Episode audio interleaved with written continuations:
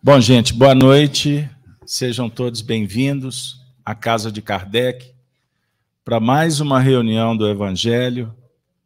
Espero que vocês estejam bem, o pessoal de casa se sintam acolhidos, que Deus possa nos abençoar nesse encontro. E para iniciar a nossa reunião, eu vou solicitar aqui a, a nossa querida amiga Cida Vidigal é, faça a prece para a abertura dos trabalhos. Muito obrigado. Boa noite a todos, boa noite aos presentes, aos encarnados, desencarnados, à Rede Amigo Espírita e ao, aos aqueles que estão nos acompanhando pelo canal Gênesis.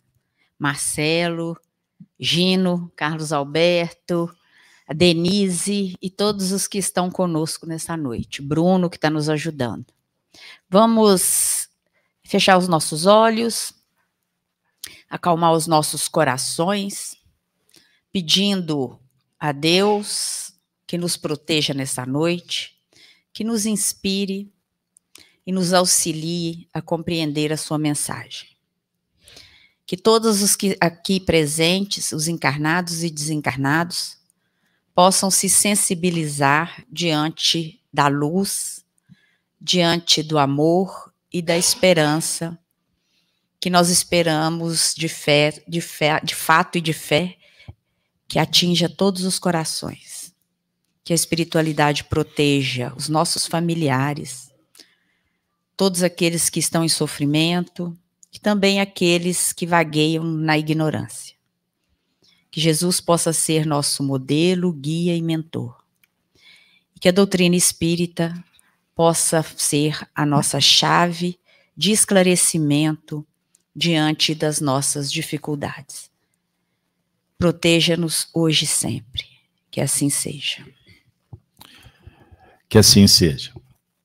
Bom, pessoal, hoje nós estamos é, muito felizes, é, não só por, pelo encontro, por estarmos juntos, essa oportunidade de conviver com os benfeitores espirituais sob a tutela de Jesus na casa de Kardec, também convivendo com os amigos que estão em suas casas, os web amigos. E nós vamos hoje gravitar em torno do tema Jesus, a luz do mundo. Então, nós vamos fazer uma dinâmica um pouquinho diferente hoje. Eu vou fazer a leitura do texto que serve como base do nosso encontro, certo? Nós vamos receber um passaporte, vamos voltar para os tempos de Jesus e com muita alegria receber de João Evangelista, conforme o seu evangelho no capítulo 8, a passagem Jesus, a luz do mundo. Lembrando que é um, um tema que recebeu é, um, uma abordagem muito interessante pelo nosso próprio mestre. E na distribuição do texto, nós vamos encontrar o seguinte título para essa passagem, que é o discurso de Jesus sobre a sua missão. Vamos lá. Versículo 12. Palavras do mestre. Eu sou a luz do mundo. Quem me segue não andará em trevas, mas terá a luz da vida. Disseram-lhe, pois, os fariseus que acompanhavam a fala: Tu testificas de ti mesmo ou teu testemunho não é verdadeiro? Respondeu Jesus e disse-lhes: Ainda que eu testifico de mim mesmo, o meu testemunho é verdadeiro, porque sei de onde vim e para onde vou. Mas vós não sabeis de onde venho nem para onde vou. Vós julgais segundo a carne, eu a ninguém julgo. E se na verdade julgo, o meu juízo é verdadeiro, porque não sou eu só mas eu e o Pai que me enviou. E na vossa lei está também escrito que o testemunho de dois homens é verdadeiro. Eu sou o que testifico de mim mesmo, e de mim testifica também o Pai que me enviou. Maravilha. Jesus, com autoridade, está falando da missão, da sua condição de representar o Pai, o Criador, que é todo poder e bondade. E ele fala de um testemunho que é verdadeiro, ou seja, não há contradições, não tem sofisma. E essa verdade tem muito a ver com o que ele fez, porque o educador por excelência ensina vivendo, ele não fica só no discurso. E toda a humanidade sabe, de alguma forma, o que Jesus fez, o legado que ele deixou para todos nós. O Espiritismo é uma chave, muito bem disse a Cida, que abre as portas para entendermos um pouquinho mais o que representa a mensagem do Cristo. Sendo assim, foi escolhido o tema, dentro desse tema Missão de Jesus, Eu sou a luz do mundo. Quem me segue não andará em trevas, mas terá a luz da vida. A partir de agora, nós definimos aqui uma tarefa para os nossos amigos colaboradores que ficaram de pesquisar e vão nos ajudar na interpretação. Eles escolheram algumas passagens das obras de Kardec e a partir de agora eu vou convidá-los para participar, trazendo o que eles pesquisaram. Nós vamos começar com a Cida. Ela está aqui do meu lado, não foi à toa que ela sentou aqui. Onde Jesus fala que é a luz do mundo? O texto está dizendo. Falando novamente ao povo, Jesus disse: Eu sou a luz do mundo. Quem me segue não andará em trevas, mas terá a luz da vida. Aí surge uma pergunta: O que é andar na luz? É a noção do que é certo e do que é errado, do que é verdadeiro e do que é falso. Ela está com vocês desde o início de sua jornada da vida. O fato de terem sido, todos nós, envolvidos, recebidos pelo Espírito de verdade, é uma prova de que escolheram andar na luz do Cristo. Isso se confirma, Cida? Dentro da sua pesquisa, que, que gravitou em torno do livro A Gênese, os Milagres e as Predições segundo o Espiritismo, o que, que você encontrou para justificar esta afirmativa? Bom, é, é uma tarefa desafiadora, né? Mas é, eu queria trazer aqui luz ao capítulo 1, que fala do caráter da revelação espírita. Quando a gente inicia esse capítulo, logo, logo no início, né, nós falamos, nós temos ali a revelação, é, e o, trazendo para nós ali os, todo o significado dessa palavra, que é exatamente esse descobrir, esse sair, né, levantar o véu, é trazer à luz algo que é desconhecido.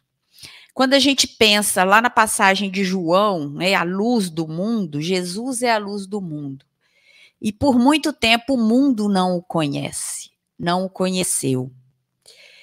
É, um dos desafios maiores da humanidade é exatamente esse: é, é entender essa luz.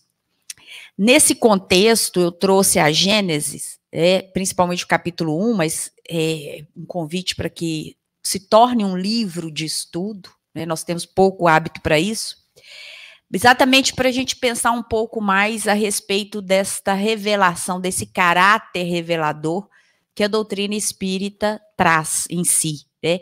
E aí, curiosamente, logo no inicinho desse, dessa, desse capítulo, né, logo no inicinho, já fala sobre essa, essa característica que é essencial de qualquer revelação, que tem que ser a verdade. E você falou aí do testemunho da verdade. Então, quando a gente pensa em revelação, quando a doutrina espírita se propõe a ter esse caráter revelador, significa que ela tem um compromisso com a verdade. É revelar um segredo é tornar esse segredo conhecido, é tornar esse segredo um fato. É, e é isso que a doutrina espírita faz quando ela traz, por exemplo, revelações acerca da vida espiritual e da vida material.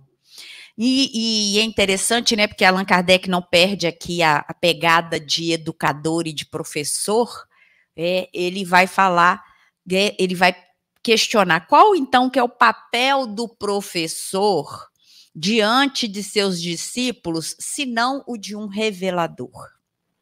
Qual que é o nosso papel diante da vida quando nós recebemos as informações, quando nós recebemos é, tão preciosos ensinamentos, senão o de revelador, né?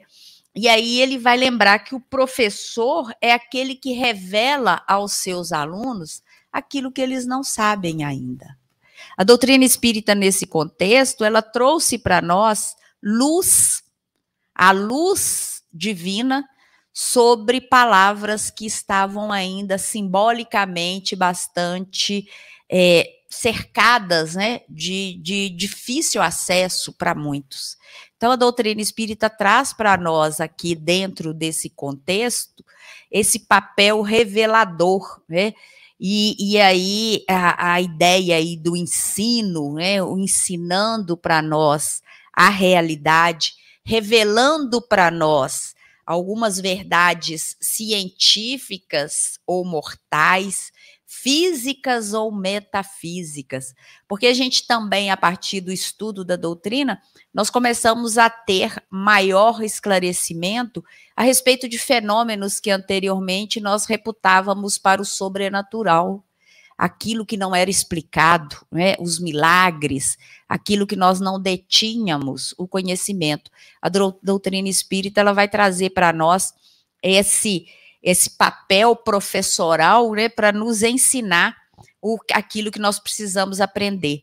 É, e aí, só para finalizar, é, ele vai falar lá no, num pontinho, lá no meio do, do início aqui, sobre essa luz é, que pouco a pouco vai tornando popular aquilo que antes era apenas acessível a alguns. Então, Jesus vem para nos dizer que ele é a luz do mundo, a doutrina espírita vem para nos auxiliar a compreender a dimensão dessa luz. Então, eu acho que um pouquinho isso que a Gênese traz para nós é, nesse primeiro momento. Muito bem. Andando no mundo como estamos, tão escuro e obscuro pelo mal, Jesus veio trazer a luz porque ele mesmo é a luz que ilumina, que salva e resgata o mundo. E para ter essa luz, ele mesmo nos indica o que fazer. Quem me segue não andará em trevas, ou nas trevas. Gino, que tipo de luz Jesus dá a quem o segue? Você ficou de trazer alguma reflexão sobre o Evangelho segundo o Espiritismo, não foi? Foi. Que tipo de luz? É a luz do a luz do exemplo, né? A luz da vivência. É, é, ele veio é, é se opor à caminhada nas trevas. Então, tem um trecho aqui do, do capítulo 1, do Evangelho segundo o Espiritismo, não vim destruir a lei, eu vou ler só um parágrafo. É, é intitulado O Cristo. Jesus não veio destruir a lei, isto é, a lei de Deus.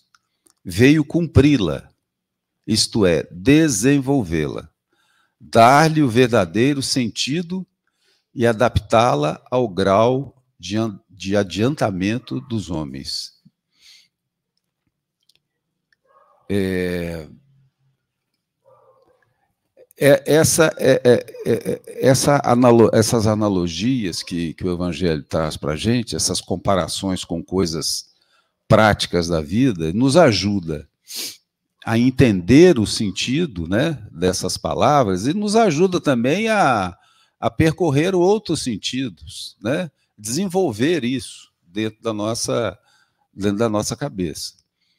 Então, é, é, Jesus, como a luz do mundo, ele, como o exemplo, o modelo, o guia, que, que aqui está tá claro nesse parágrafo, é, ele, ele veio nos é, é, facilitar a caminhada, porque ele disse: quem me seguir não andará nas trevas.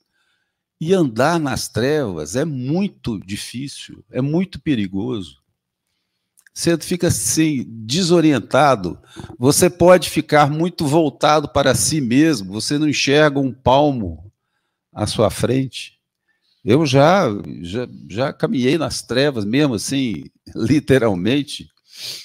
É, é, e, e, e, qualquer facho de luz acaba com aquela, com aquela é, é visão de treva. Né? Então, Jesus nos, nos convida a segui-lo, né? É, é, sairmos dessa caminhada nas trevas e irmos para a caminhada na luz. É, no sentido de é, sairmos dessa visão curta que a escuridão nos força a ter, ampliar nossa visão, ampliar nossa capacidade de, de é, desenvolver a nossa caminhada. E eu estou lembrando aqui também, Carlos Alberto, do que eu pesquisei também no Fonte Vivo, na lição 105, fala sobre esse aspecto e depois fala que Jesus é, é, é, também fala que nós temos luz, né? Quer dizer, ele chama a responsabilidade quem adquire ou quem observa o conhecimento que ele e os exemplos que ele está nos disponibilizando. E essa lição, lição 105, fala que toda luz, toda fonte de luz, ela precisa de um combustível. E nesse caso, no nosso caso, são as nossas obras no bem. Então, nós seguirmos os passos de Jesus, os exemplos que ele, que ele nos deixou, é, é, com essa, essa intensidade gloriosa de luz, nos ajuda a sair dessa visão curta que a, a escuridão, né? A gente andando na luz, a gente só consegue tatear, na escuridão só consegue tatear. Não conseguimos enxergar o próximo, enxergar mais além, né? É, é, nós ficamos muito centralizados, talvez até mais tendenciosos ao egoísmo. Então, a luz de Cristo tem amplos significados, muito mais do que esses.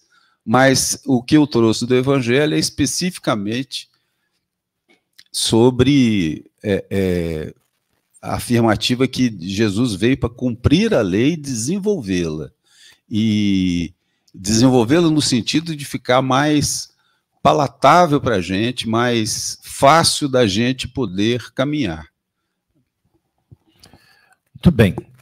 Interessante porque é, a gente está observando que a Cida começou falando do caráter da revelação espírita, o tirar o véu, o revelar, né, que é aproximar-se do símbolo, encontrando chaves para compreender o que o símbolo guarda. É? Isso é muito importante para nós, porque muitas vezes a gente é, se depara com N questões na vida que a gente não consegue entender o que, que significa. E se a gente não sabe o significado, a vida perde até a finalidade. Para que existir? Não é mesmo? Então você falou do caráter da revelação espírita, o, o Gino, na pesquisa, trouxe aspectos da questão da lei, né? Foi isso mesmo, Gino? Repete para mim em síntese o que, que você falou, só para a gente conectar. Que Jesus não veio destruir a lei né, de Deus, veio cumpri-la e desenvolvê-la, dar o verdadeiro sentido e adaptá-la ao grau de adiantamento dos homens. O caráter da revelação pressupõe que existem reveladores, aqueles que, ao descobrir, tiram o véu para si e também tiram os véus para aqueles que se interessam. É o papel do professor, ele facilita. Então, quando Jesus diz que veio é, cumprir a lei, desenvolvê-la, facilitá-la, então já pressupõe que a revelação é um projeto divino que, naturalmente, cada um que vai descobrindo o conteúdo que a, que a luz apresenta, nós vamos como que coparticipando de um processo. É a obra divina. Isso é maravilhoso. Para que a luz se faça para todos. Não é isso? E aí, Marcelo, é, nós vamos encontrar as palavras. O que é a luz o que é a luz segundo a Bíblia? Só um conceito. As palavras hebraicas ner e nir têm a mesma tradução: lâmpada, luz. Na Bíblia, o termo lâmpada ou luz possui dois sentidos. O primeiro tem um significado concreto, isto é, lâmpada ou lamparina, como instrumento de barro usado para iluminar a casa. E o segundo, a luz, no sentido filosófico, no sentido espiritual. Então, nós te pedimos que procurasse no livro dos Espíritos algum aspecto que pudesse encaixar nesse contexto dessa luz da Bíblia, por favor. Bom, boa noite a todos. A, a questão da, da luz, a luz ela é muito conhecida de todos nós.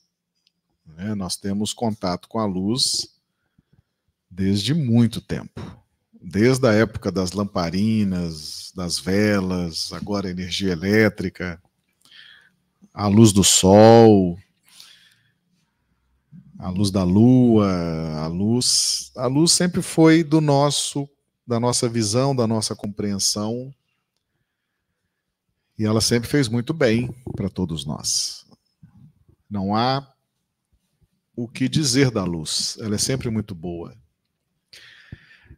Esse texto ele nos chama a atenção não é nem tanto para a questão da luz, mas a questão a luz. O A. A primeira letra do alfabeto, qual é? É o A. A de alfa alfa e ômega. Então, luz é uma coisa. A luz muda toda a história. Né? Então, quando Jesus fala, Eu sou a luz do mundo, ele nos mostra que é uma luz definida, a luz a primeira luz. O primeiro momento desse globo foi Jesus que deu o pontapé inicial, fez os primeiros movimentos, recebeu do Pai essa delegação. E essa a luz significa que depois de Jesus, todos vêm depois. a luz. Ele é que é o, o diretor, ele é que é o primeiro, ele é que é o grande, ele é que dirige as outras luzes. É, então, a luz B, C, D, E, vai baixando a escala, né? Ele é a luz.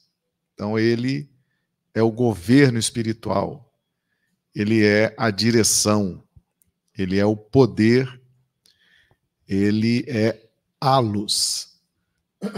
E isso faz diferença, porque luz todos nós temos, né? O próprio Cristo falou: brilha a vossa luz. Todos nós temos luz. Todos nós, sem exceção. A luz está presente em toda parte. E essa uma luz que todos nós temos é diferente da a luz. E é isso que tem nos trazido dificuldades né, na nossa marcha evolutiva, porque é tanta luz, é tanta lanterninha, é tanta vela, é tanta lamparina, que a gente se perde. A gente se perde no meio de tanta luz. Então, num contexto onde todos têm luz, todos irradiam luz, existe a luz. E isso faz toda a diferença na nossa interpretação. A doutrina espírita surge no planeta para resgatar a simplicidade, para nos conectar novamente com Jesus. Jesus sabe o que fazer de uma forma inigualável para impulsionar a nossa evolução, para nos ajudar. Ele é que ilumina os nossos mentores espirituais, os benfeitores da humanidade, para que eles façam o seu trabalho de direção, de orientação da humanidade. E se a gente entender que Jesus está aberto para uma relação, um contato social conosco, e Emmanuel traz isso no, no, no, livro Pão Nosso, quando ele fala a mensagem titulada Direito Sagrado, que nós temos o direito de trabalhar com o Cristo.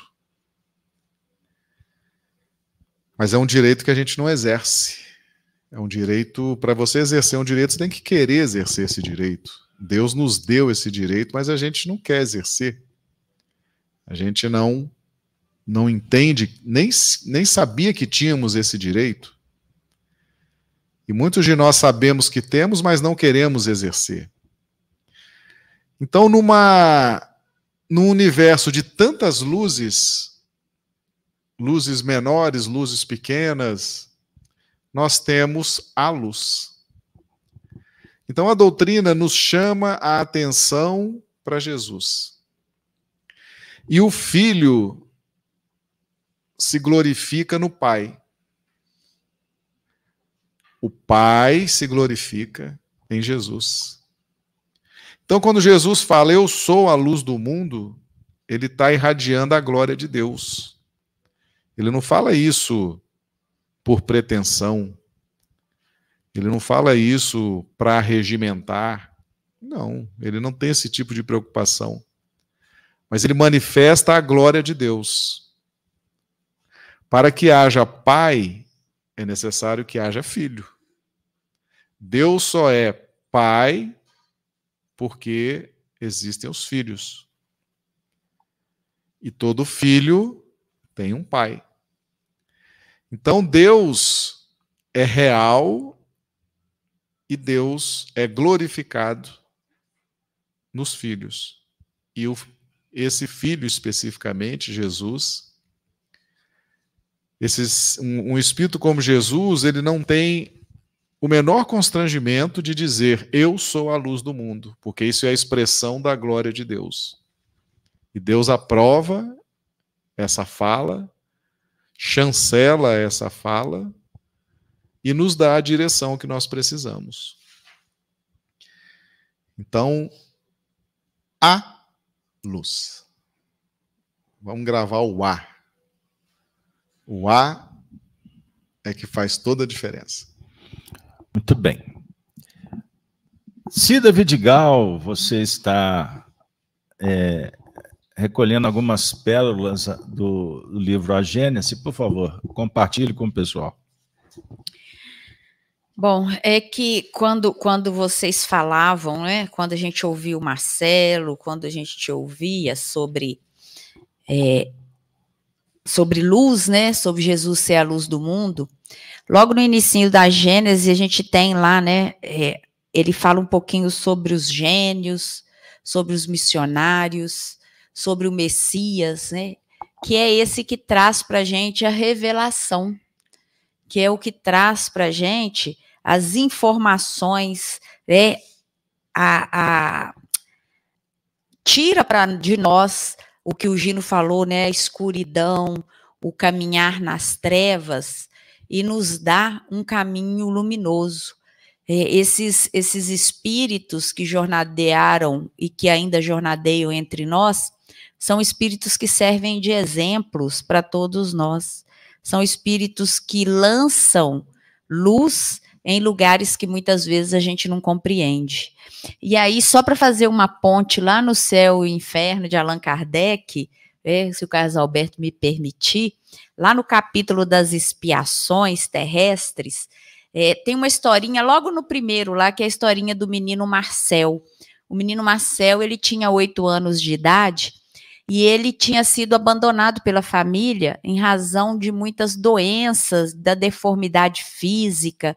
Então ele tinha é, ele é descrito aqui como como portar um corpo cheio de chaga, é, de sofrimentos atrozes, né, a moléstia que dominava seu organismo. E esse menino, ele ele no meio desse, desse turbilhão, né, que entre nós materialistas poderia eh, ser algo que nos levasse até ao, ao, desespero, à revolta, esse menino Marcelo, pela sua candura, pela sua paciência, pela sua resignação diante daquele quadro tão tão triste, né, que ele que ele viveu, ele desperta no médico um, uma, um cuidado. Esse médico que cuidava dele, ele passa a ter um sentimento maior exatamente porque ele passa a admirar essa criança, que apesar da pouca idade, demonstra muito discernimento. É, e o discernimento, ele é um avanço da maturidade do espírito. E nesse ponto aqui, Allan Kardec vai nos levando a, a raciocinar a respeito é, da, de onde que vem aí esse discernimento dessa criança. Num dado momento, essa criança pede ao médico que lhe dê uma medicação mais forte, porque ele queria dormir para não perturbar os outros doentes. E esse médico ele fica muito, muito comovido é, com, com aquilo, com esse sentimento inato dessa criança de oito anos com essa luz que essa criança de oito anos trazia. Porque, veja bem, a gente, em regra, nós nos fechamos nas nossas, nos nossos problemas, nas nossas circunstâncias, né, nas nossas doenças, nas nossas crises, e a gente não consegue olhar para o outro. Uma criança de oito anos, totalmente deformada pelas doenças físicas, ela se preocupa com os outros que estavam ao seu lado, para não perturbá-lo. Então, esse pequenino aí, ele é descrito como uma alma nobre, é, como uma alma é, é, de luz, como uma alma que já havia é, dentro dela o entendimento, o entendimento que falta às vezes para tantos adultos, né, para tantos é, idosos cronológicos mas que espiritualmente ainda continuam, continuam com, com idades infantilizadas. É, essa criancinha, ela, ela tem, ela demonstra, né, e, e, isso é narrado lá na história, e aí eu convido todos vocês a lerem é, o livro, porque é uma obra muito, muito maravilhosa e que às vezes a gente que é espírita não lê o espiritismo e fica só achando, vamos achar isso, achar aquilo, e acabamos nos perdendo nos achismos, né? E a gente tem obras muito sólidas, que se a gente ficar preso nelas, nós já estamos cumprindo a nossa missão. Esse, essa criança, ela desencarna, e um dia ela, ela volta, né? Lá na sociedade de Paris, Em 1863, ela retorna como espírito para contar um pouquinho sobre o seu martírio na Terra. E aí ela fala que o martírio era só uma casca de um fruto dele, deleitável que deu origem a toda a sua coragem e resignação. Então, é, não vou continuar. Não vou continuar eu não vou continuar dando spoiler aí, não, né? Porque eu quero que todos leiam não só essa história, mas a sequência de histórias e depoimentos que tem esse capítulo maravilhoso lá do livro Céu e Inferno, de Allan Kardec. Mas para a gente entender né, sobre esse exemplo dessa criança, o exemplo da criança que, como foi dito aqui já, todos nós temos a luz em nós. Nós só precisamos começar a despertar essa luz em nós. E às vezes a gente tem tanta dificuldade, né, porque a gente quer olhar para o outro, espelhar no outro, ah, o outro é que é bom, o outro é que é perfeito, eu nunca vou chegar lá. Não, Jesus disse para nós que ele é a luz do mundo, mas que também nós vamos ser, nós podemos ser a luz do mundo como ele. É, e o garoto Marcel, ele, no seu curto espaço de tempo, ele nos dá aí um exemplo grandioso e primoroso de paciência, resignação, de sentimento nobre, discernimento, maturidade espiritual, que é o que todos nós buscamos aprender nesses temas e nesses momentos de estudo. Então, não vou é, contar muito mais, mas é apenas para que a gente possa é, querer ser luz, é, enxergar luz e não treva. Jesus não via luz, não via somente trevas, né? Ele enxergava luz. Porque se ele fosse olhar as trevas, ele não chegava perto de nenhum encarnado. Mas quando ele olhava para os encarnados, ele falava: Olha, tem o dente torto, mas tem um olho branco do olho bonitinho, né? Tem, tem a cara torta, mas o pezinho é bonitinho. Brincadeira, né, gente? É para a gente entender que nós somos espíritos em caminhada e que ninguém é totalmente ruim ou totalmente bom. Né? Nós estamos aqui aprendendo e quando a gente olha para o outro com compaixão, com amor, com fraternidade, a gente encontra luz, sim. É a luz do Cristo que habita em cada um de nós. Muito bem. É, o assunto ele vai num crescente, né, tocando os nossos corações e as ideias vão surgindo e, enfim. Mas aqui a gente fica pensando também o seguinte: é, mais uma metáfora para se refletir. Qual é a função da luz no, no nosso contexto objetivo? Sem a luz, você não identifica um objeto. Nós precisamos da luz, certo? Então, a luz faz um papel de intermediação. Quando nós estamos numa praia, hein? Mineiro não tem praia, mas nós invadimos o mar, o mar dos, dos amigos, né? Pois bem, então imagine lá no, no pôr do sol, aquele cenário maravilhoso, a gente vai vendo é, a arte da natureza nos, nos motiva, sensibiliza, enfim. Mas à medida em que o sol se põe, a gente vai perdendo a dimensão daquela paisagem. Né? Até quando chega a noite, a gente vai identificar muito pouco, não é? Surge o brilho das estrelas. Olha que maravilha. Mas nem sempre temos estrelas. O sol, o, o céu pode estar fechado, né, gente? Então, a, a luz, ela pode ter esse sentido. O sentido da intermediação. Então, Jesus, quando se autoproclama luz do mundo, nós podemos também considerar o seu papel de médium de Deus, o revelador por excelência. Ele é a luz que facilita para que a gente possa identificar os objetos, entender a vida, os sinais da vida. Isso é muito importante. É, e o Gino, quando falou que quando a gente está em treva, uma réstia de luz é suficiente para a gente ver muita coisa. Nós que somos, né? Um abraço para os amigos do agronegócio, né? Do campo, nós somos da roça, né? Então, Oi? Nós temos o pé, o corpo na roça. Eu estou brincando. Mas assim, eu quero dizer que quando você está no mato, né, de repente, na escuridão, surge. Vocês conhecem o pirilampo? Hein? Essa, essa turma de hoje não conhece, não conhece? Pois bem, surge lá aquela luzinha que começa, de repente, você consegue identificar coisas, um fachozinho de luz, né? um fósforo que se acende numa noite escura. Se você for acender um fósforo ao meio-dia, você não vai ter né, muita repercussão, porque o sol está a pino. Mas qual a diferença de um fósforo num ambiente completamente trevoso?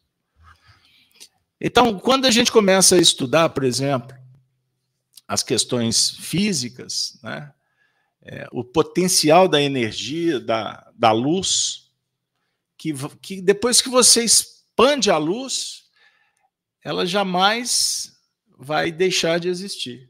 Ela vai perdendo em potência, mas ela vai se propagando no universo. E aí nós podemos também falar da luz sob o ponto de vista da nossa mente, o nosso, a nossa estrutura mental, e Emmanuel compara a nossa mente a um espelho. Olha que coisa. E qual a função do espelho? Que não refletir. Ele vai refletir luz, não é isso? Então, e, o, e a nossa mente produz o quê? Pensamento. E observem, hoje a própria ciência do mundo já consegue discutir, provar a emissão dos pensamentos já conseguem catalogar em torno de 40, 50 mil pensamentos por dia de um ser humano normal. A espiritualidade já avança dizendo que nós, dependendo da condição espiritual, podemos ter até 120 mil pensamentos por dia. E esses pensamentos estão refletindo em algum lugar. Então, a sua mente tem a capacidade de refletir o pensamento que vem do outro, mas também a sua mente reflete o pensamento que você gera e ela expande esse pensamento. E nós, como espíritos, intercambiamos pelo pensamento. Você sabia disso? Sabe aquele dia que você perdeu da esposa lá no supermercado no Natal? que de repente assim, ela tá lá naquela banda de lá e não é que você chegou e ela estava lá mesmo? Foi coincidência? Eu estou brincando com vocês para falar sobre a telepatia, um termo usado aí pela parapsicologia para falar do intercâmbio de pensamentos. E o pensamento, ele é envolvido por sentimento. Então nós nos comunicamos nós nos movimentamos como espíritos dentro de um âmbito muito mais energético do que essa matéria bruta. Nós, no mundo espiritual, a gente não precisa de verbalizar, como aqui. Eu estou usando esse microfone que capta a frequência, a vibração da minha voz. No mundo espiritual, a gente conversa pelo pensamento. Compreendam Vamos pensar também nesse horizonte, abrindo essas perspectivas. Porque o seu pensamento é capaz de atingir as estrelas. Sabia disso? As estrelas são conhecidas por Deus. Eu não estou falando das estrelas sob o ponto de vista material, são as, os espíritos que estão em todos os ambientes. Então, o Gino muito bem lembrou a expressão de Jesus quando afirma que nós somos luz. Vejam bem, João Evangelista, o médium de Jesus também, disse que Deus é luz. Vejam bem, Deus é luz. Está na sua primeira epístola. Deus é luz. Essa é a mensagem de que dele ouvimos e vos anunciamos. João está dizendo: que ele ouviu a mensagem de Jesus e está anunciando que Deus é luz e não há nele treva nenhuma. Se dissermos que temos comunhão com Ele e andarmos em trevas, mentimos e não praticamos a verdade. Quem anda na luz jamais tropeçará, pois a luz de Jesus é a nossa vida e a nossa vida brilhará. Aqui já é um comentário. Mas eu quero dizer o seguinte: quem anda na luz jamais tropeça. Vou brincar com vocês. Sabe qual que é o único animal que tropeça na mesma pedra? O ser humano. Nenhum animal erra tropeçando duas vezes no mesmo buraco. Porque o animal anda na luz, dentro da dimensão possível da sua evolução. Ele presta atenção na inteligência do seu instinto. Por que, que nós trope tropeçamos no mesmo, na mesma quina? Porque a gente não dá atenção à luz que está nas nossas mãos. Aí eu vou brincar com vocês ainda dizendo: qual que é a diferença do, do anjo para Lúcifer? Numa figuração católica. O anjo tem a luz em si. Lúcifer só porta a luz, ele não tem a luz. Qual a ideia? Que a luz que está em nós precisa de acontecer, ela precisa de brilhar. E quando você faz essa luz brilhar, você adquire autoridade. E essa luz não é para a gente tratá-la apenas sob o ponto de vista metafísico, como bem disse a Cida. O que, que significa? Vocês serem informados que nós temos uma luz espiritual, que nós emitimos frequências, vibrações, que os espíritos conversam conosco, Maravilha! Ponto. Mas isso não é suficiente para garantir a sua felicidade. O que, que vai te fazer feliz? É quando você entender que essa luz tem uma, um efeito moral. Captaram?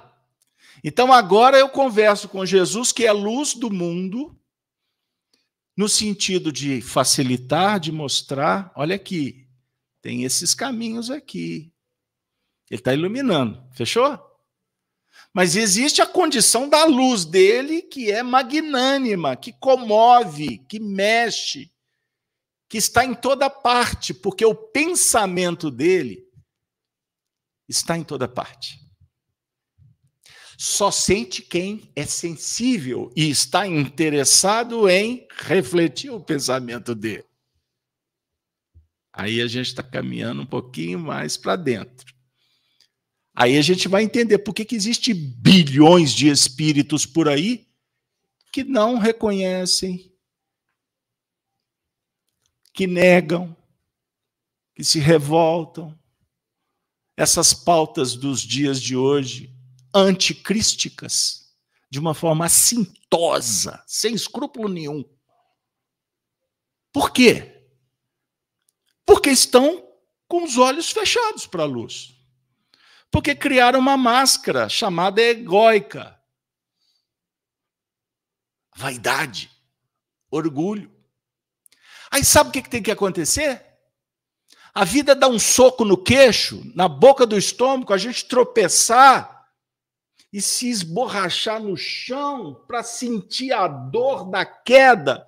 E nessa hora uma força interior diz assim: procura Deus, pede Deus, põe Deus na sua vida.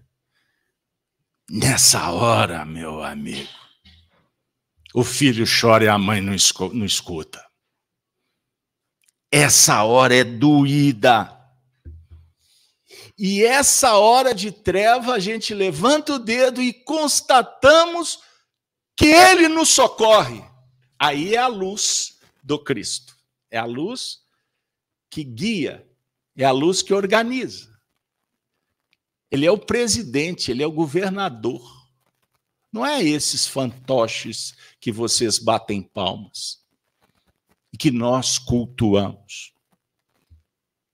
Você fanfarra. A nossa vida miserável, mesquinha, achando que tudo se limita entre aqui berço e túmulo, enseguece mesmo. Perceberam?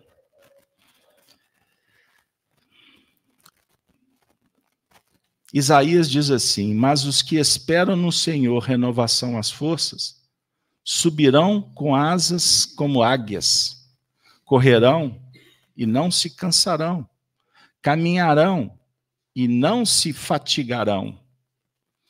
Nós viemos aqui porque esperamos essa luz e queremos voar, queremos ter forças, queremos ter poder. Qual poder? Poder dizer muito obrigado, Senhor. Porque todas as vezes que eu acho que eu posso muito, a vida vai me dizer que sem Deus eu não posso nada. Isso precisamos refletir porque a humanidade não está disposta a prestar atenção na importância da humildade e da gratidão. E reconhecermos que quando Jesus vem falar que do testemunho de dois homens na lei, e no caso ele, junto com o pai, estão falando a mesma coisa, eles estão mostrando para todos nós que existe uma relação. O Marcelo lembrou, filho com o pai. É Jesus com Deus? Historicamente, sim. Mas mais do que isso, para nós agora, no seu sentido relativo. É a sua relação com Deus, como filho. É você entrar para dentro de você mesmo e dizer para você mesmo: Eu vou testemunhar o Pai. Quem é que usou? Marcelo que usou glorificar o Pai, não foi? Como é que você glorifica o Pai? A gente usa essas expressões e nem sempre a gente consegue entender. É você ter uma vida digna. É você ser honrado. É você amar. Isso que é a glória de Deus. E não é glória dos homens, para os homens te aplaudirem. Não, é você estar tá bem contigo. Isso aqui é a luz que alimenta. Esta é a luz verdadeira e Deus é amor. Aprendemos em Espiritismo que o amor é alimento da alma. Então ninguém vai se alimentar se não brilhar a luz se não qualificar os pensamentos. Perceberam? Simplificar a vida. É isso, Gino. Estou lembrando aqui, a gente vai, a gente passa assim dos, dos 30 e poucos, a gente fica lembrando da infância. Então, assim, acabava muita luz, né? Não, não é? Acabava muita luz, é, bem é, lembrado. Era a época da companhia Força e Luz. Força para não fazer propaganda negativa não, porque a companhia. Acabou a Força é, e Luz. acabou a Força e Luz. Então, quando acabava... A Cida não lembra, eu vi que ela balançou. A Cida não lembra, não. Ela não lembra. Companhia Força e Luz não, lembra, não. Não é meu tempo. Mas minha avó me contava. Aí, sempre quando acabava a luz, é, é... Os meninos faziam inventando, festa. É, ficava inventando moda. Os meninos faziam fazer, festa, né? Eu lembro, lembrei, nós, Gino. É. Aí eu tinha medo, porque a gente começava a ver os espíritos. Tinha não, umas histórias assim também. É, mas aí você via, eu não via, mas tinha medo. Mas tinha medo. Porque aí tinha as apostas, assim, o quintal era grande, era assim, praticamente roça. Era é, é, é assim, essas luzinhas que daqui da cidade que nos impedem de ver a, a lua cheia, Lá não, lá era. É, é. Então, uma, uma das coisas que. A, a, a, os desafios que tinha, você vai lá no fundo do quintal e bate três vezes na janela do barracão. Eu não ia de jeito nenhum, a não ser que tivesse lua cheia. Aí é diferente. Então, essa que é a importância da luz. Te dá confiança. Você, você sabe direitinho o caminho e depois, com o tempo, só para pegar o exemplo, com a autoiluminação, fazendo a luz da gente brilhar, não vai precisar mais dessa. Nós vamos ter a confiança suficiente para atravessar esse quintal escuro se tiver com, com lua cheia ou se não tiver lua cheia. É isso, Marcelo. mais algumas considerações para a gente já voltar aqui para o céu e inferno, e aí a gente vamos caminhando aqui para o fim. Por favor. É, essa, essa importância de Jesus na nossa vida, a gente a gente demora a enxergar isso, né? Porque a gente tem muitas, muitos contatos, muitos contatos sociais, muitos relacionamentos, e sempre há muita troca nesses relacionamentos e nesses contatos. E a gente vai se nutrindo dessas pequenas luzes, né? do nosso dia a dia, família, ambiente de trabalho, enfim. Mas a gente precisa realmente considerar um contato social mais, vamos dizer assim, mais compensador, né? A gente, a gente se relaciona muito na, na pauta do, do interesse, a gente aprendeu a se relacionar nas pautas do interesse. Interesse profissional, interesse afetivo, interesse emocional, interesses os mais diversos. E esse interesse já é algo dentro de nós. Nós já sabemos o que é nos relacionar por interesse. Né? E o primeiro contato nosso com Jesus vai ser por interesse. Jesus, Jesus falou, eu, ele falou para a mãe dele, eu estou cuidando dos negócios do meu pai. A vida é um negócio. A vida é cheia de negócios. E não há nenhum problema a gente se relacionar com Jesus por interesse. É um interesse, existem interesses muito sublimes, muito positivos, Existem negócios muito sublimados. Então a gente tem perdido muito tempo estabelecendo relacionamentos, contatos num plano com luzes pequenas, luzes menores. Mas aprendemos a desenvolver o interesse, algum tipo de interesse. E é na hora da, agora da gente ter um interesse nessa relação com Jesus. Ele está de braços abertos, está pronto, aguardando. Ele já nos convidou. Não é uma invasão de privacidade. A gente não vai atrapalhar a rotina de Jesus. A gente não vai tirar a privacidade de Jesus. Muito pelo contrário, ele já nos convidou para essa relação, está nos aguardando, e nós temos realmente muito interesse em estabelecer esse tipo de relacionamento. Então, depois que a gente estabelece uma relação por interesse, a gente vai substituindo, porque tudo é sublimável, né? Depois que a gente vai substituindo, depois que a gente engata o interesse, a gente sublima essa vibração de interesse por amor, né? por amizade.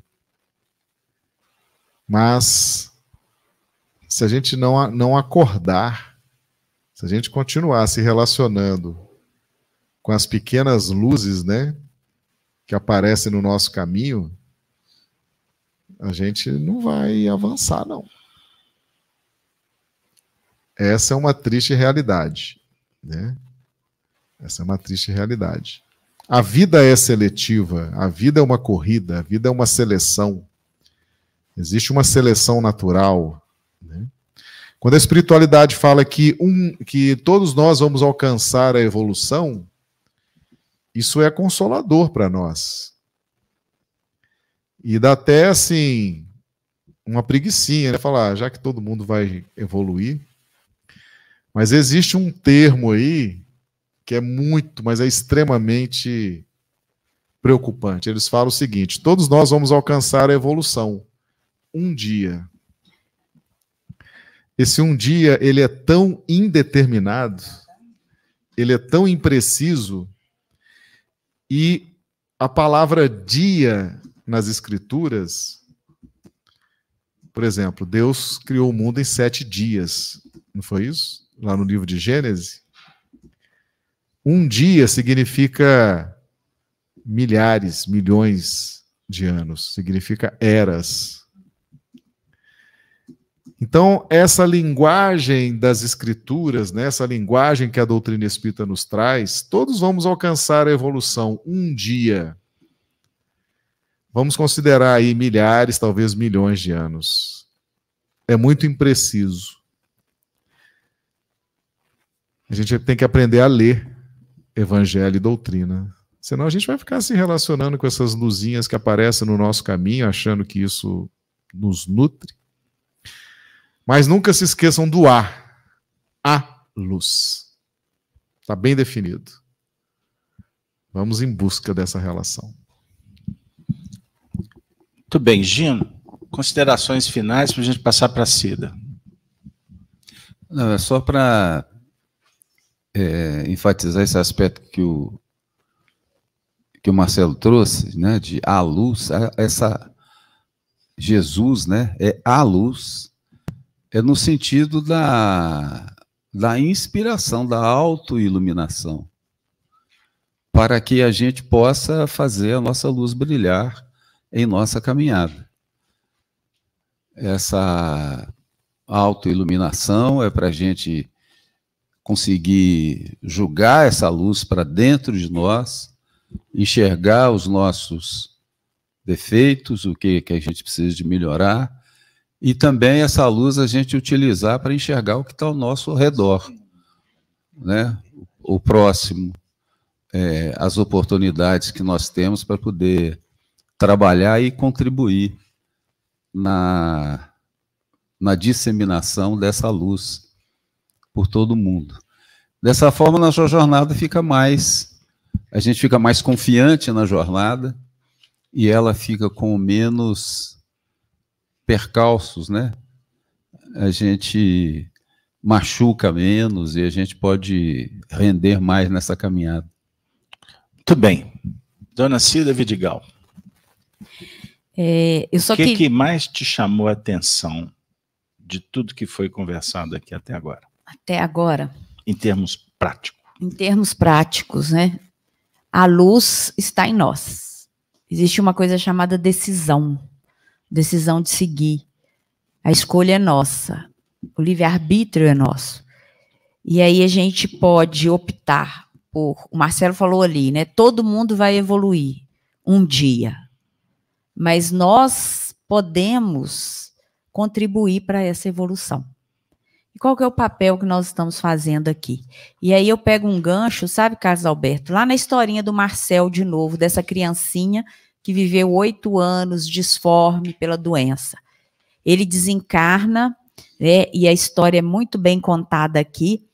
É, o último pensamento dessa criança na Terra foi para Deus e para o médico que cuidou dele. E aí, passado algum tempo, ele volta na, na, na, ele volta como espírito e ele diz o seguinte: que as agonias da terra têm por premissa as alegrias do céu.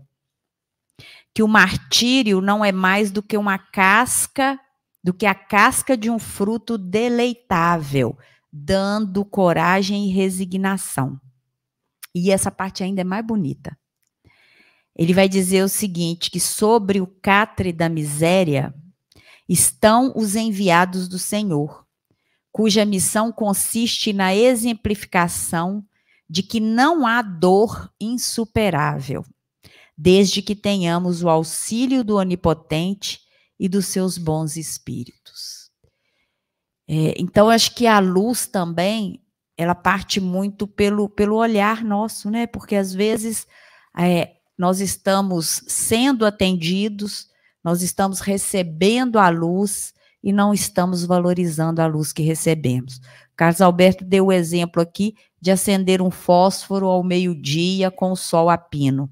Realmente não vamos enxergar ali nenhuma diferença no ambiente. Diferentemente de quando fazemos isso numa escuridão, numa madrugada, sem luz, sem, sem nenhuma estrela no céu mas muitas vezes as luzes estão sendo acesas ao nosso redor, estão nos dando aí a oportunidade e nós não estamos percebendo. Então, o que a gente precisa mesmo é, como o pequeno Marcel aqui, né? Sermos exemplos. É buscarmos essa transformação em nós. É, a luz está para todos.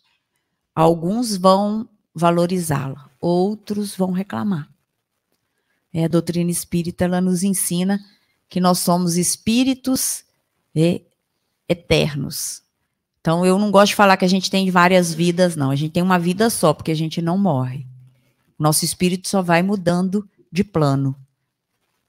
E a gente precisa valorizar cada momento, cada oportunidade que nós temos de vivenciar também na dor, na alegria, é, nos, nos, nos percalços que a vida vem nos apresentando. E como que a gente está se portando? Com luz ou com treva? Acho que essa reflexão deve ficar para nós, é, mas lembrando com muita esperança. E aí eu volto a dizer que não há dor insuperável, que toda dor vem com o auxílio do onipotente e da espiritualidade. Muito bem. Nós caminhando para o fim, ou para o início, né?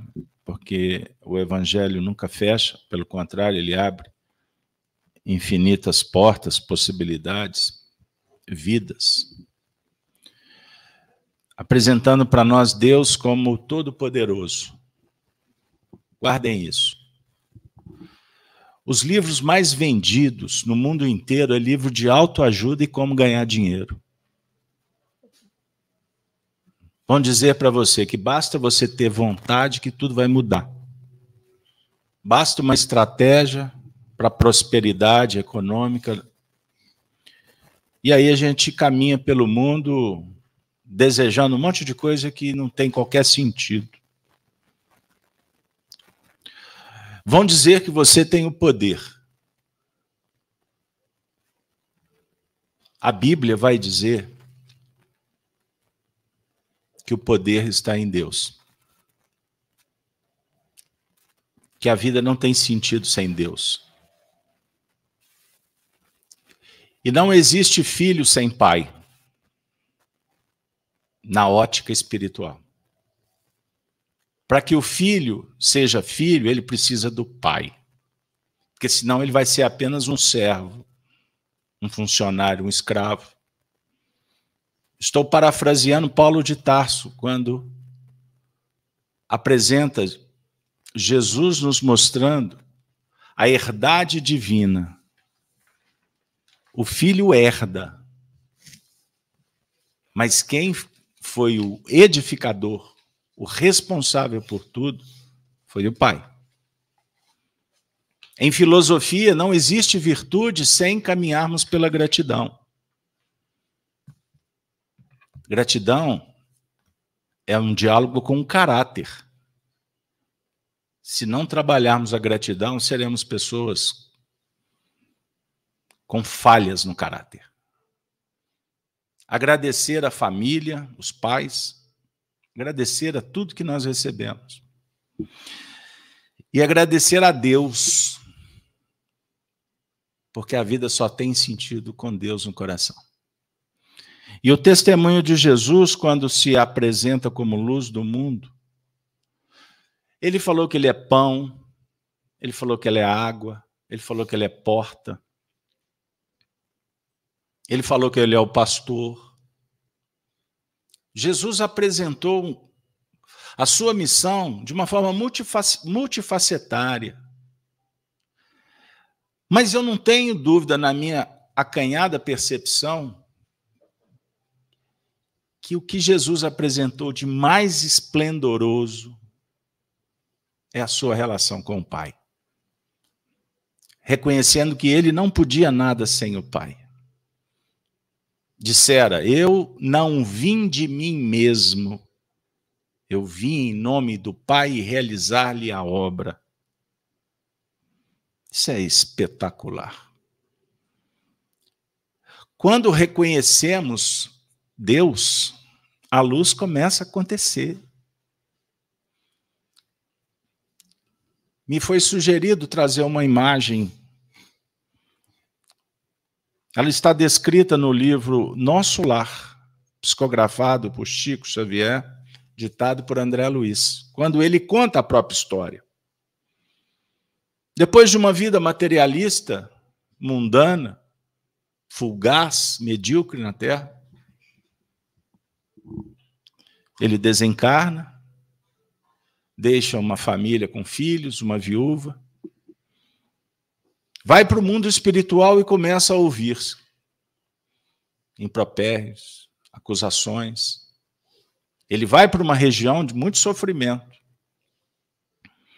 E lá ele não tinha luz, ele não tinha alimento, ele não tinha amigo, ele estava ele sozinho com ele mesmo.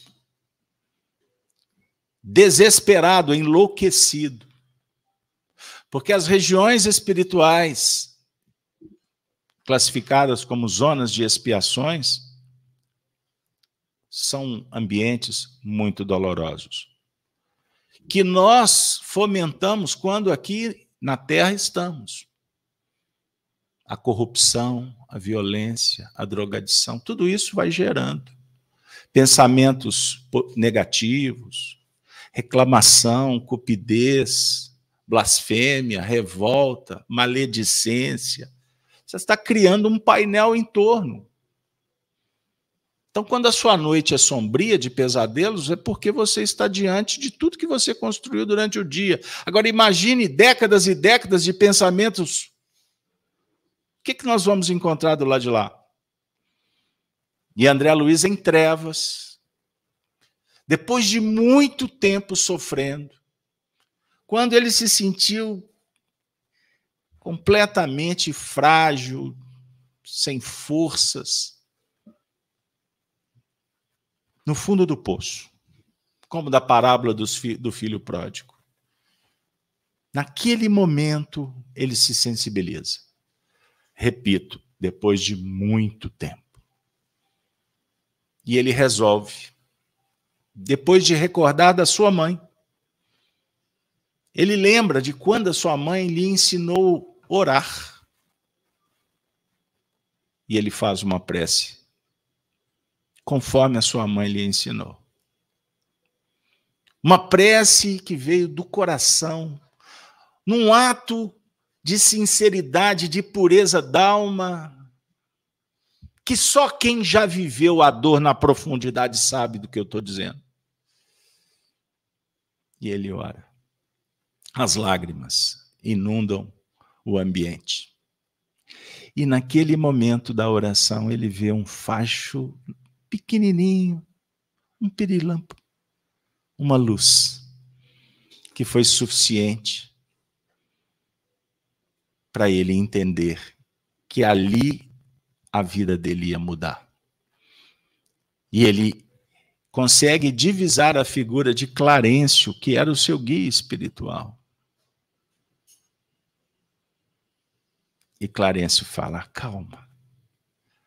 Que bom que o senhor chegou. Clarencio fala: Eu nunca deixei de estar com você, você só não conseguia identificar a minha presença. Percebam, a oração como um dos fatores fundamentais para a gente começar a fazer luz, a enxergar a luz e adquirir um pouco de segurança, como dissera o irmão. Porque sem luz a gente tateia nas próprias sombras. Chegou o momento da gente mudar. Eu vou dar uma dica para os que gostam de anotar. Livro Caminho, Verdade e Vida, a última lição. Uma das mais extraordinárias do benfeitor Emmanuel, intitulada Façamos Nossa Luz. Ele encerra essa lição dizendo assim: Vale-te, pois, dos luzeiros do caminho. Aplica o pavio da boa vontade ao óleo do serviço e da humildade. E acende o teu archote para a jornada. Agradece ao que te ilumina por uma hora por alguns dias ou por muitos anos. mas não ouvides, tua candeia. Se não desejas resvalar nos precipícios da estrada longa, o problema fundamental da redenção, meu amigo, não se resume a palavras faladas ou escritas. É muito fácil pronunciar belos discursos e prestar excelentes informações, guardando embora a cegueira nos próprios olhos. Nossa necessidade básica é de luz própria de esclarecimento íntimo, de autoeducação, de conversão substancial do eu ao reino de Deus. Podes falar maravilhosamente acerca da vida, argumentar com brilho sobre a fé, ensinar os valores da crença, comer o pão da consolação, exaltar a paz, recolher as flores do bem, aproveitar os frutos da generosidade alheia, conquistar a coroa efêmera da generosidade, do louvor fácil, amontoar títulos diversos que te exornem a personalidade em trânsito pelos vales do mundo. Tudo isso, em verdade, pode fazer o espírito que se demora indefinidamente em certos ângulos da estrada. Todavia, avançar sem luz é impossível. Faça luz. Você consegue. Se você tiver fé em Deus, se você confiar na presença dos amigos espirituais, se você adotar a prática terapêutica da oração, se você ler um bom livro, se você se desvincular de tudo que vicia, de, todo, de tudo aquilo que contamina, rios e rios de horas assistindo televisão, em rede social, com aquela conversa que destrói, que fala mal de todo mundo. Avançar sem luz não é possível. Faça luz. Jesus espera a gente só não está enxergando ele. Eu quero vê-lo. Eu preciso senti-lo. Isso só será possível se eu fizer a minha própria luz. A Sony fará a prece final por nós, aqui na frente.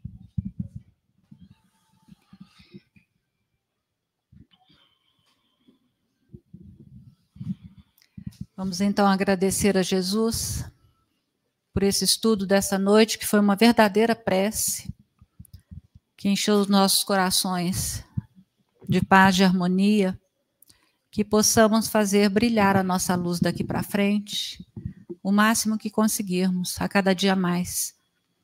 Sabendo que o dia que amanhece é uma nova oportunidade de fazer essa luz brilhar com mais intensidade.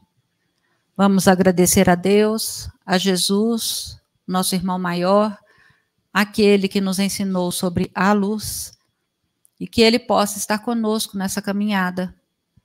E que Sua Mãe Maria Santíssima possa estar conosco em nossos lares, nas nossas vidas, nos amparando, nos sustentando, nos ajudando nos momentos de decisão, nas tomadas de consciência do que vamos fazer, e que possamos fazer cada vez mais por nós mesmos, porque o crescimento é interior e a luz só vai brilhar se nós quisermos, se nós fizermos da nossa parte. Agradecendo a espiritualidade que coordena os trabalhos dessa casa, que esta noite inundou os nossos corações de muita luz. Que possamos voltar aos nossos lares, bem melhores do que aqui chegamos, levando conosco o aprendizado dessa noite. Obrigada, Mestre Jesus, que assim seja.